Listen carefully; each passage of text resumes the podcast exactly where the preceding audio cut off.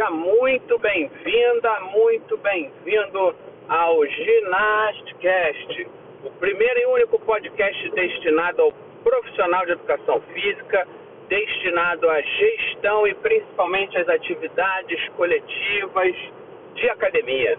É isso aí. Atividade física mata. É, atividade física mata.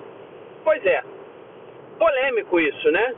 Um argumento que eu tenho visto muito por aí para comprovar ou para justificar a posição do profissional de educação física. Galera, vamos pensar. Esse argumento de que, olha, você tem que ter um profissional te orientando, porque senão a atividade física pode ser perigosa. A atividade física pode te causar sérias lesões, sérios problemas e te levar à morte. Olha, na boa, isso não é argumento para justificar ou deixar de justificar a importância do profissional de educação física.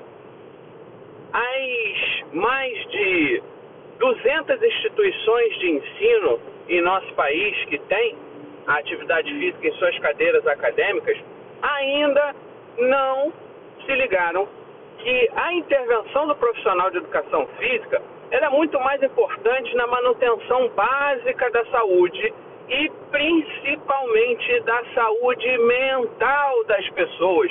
Pois é, não é só atividade física para ficar magrinho, para ficar fortinho, nada disso. Atividade física para manter o nosso cerne, a nossa psique dentro dos padrões de normalidade de um ser humano. As nossas tarefas diárias, as nossas tarefas laborais estão cada vez mais automatizadas. E é por isso que a gente está tão depressivo, é por isso que a humanidade está tão carente. E a atividade física é fundamental para fazer essa diferença na vida das pessoas. Então não adianta dizer que atividade física mata. Água mata. Se você beber muita água, até o seu estômago não aguentar, você vai entrar em colapso e você vai morrer. Na boa, gente. Tirando os, os, as fatalidades, né? As mortes súbitas que o cara poderia morrer no ponto de ônibus. Você conhece alguém que morreu por caminhar? Você conhece alguém que morreu porque estava treinando na bicicleta de spinning e morreu porque a bicicleta estava mal ajustada? Não. Então vamos parar com essa ladainha de que atividade física é perigosa. Isso só causa mais medo, isso só afasta mais ainda as pessoas da, do prazer, da real, do real benefício da atividade física. Quando a gente prescreve, quando a gente mostra o real valor da nossa intervenção profissional, quando a gente mostra para o usuário da atividade física, para aquela pessoa que realmente está buscando a saúde plena a gente nota que a gente é importante de verdade.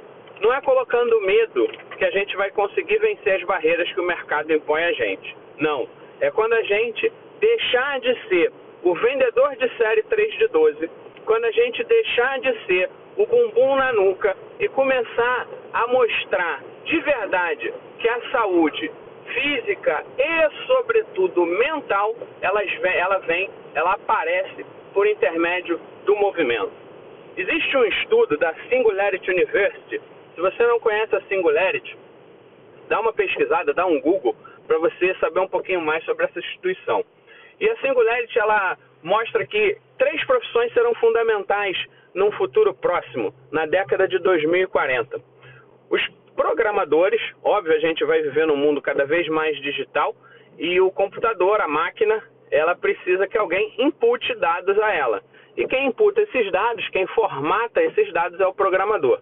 Então, cada vez mais necessário será a presença de programadores no mercado de trabalho.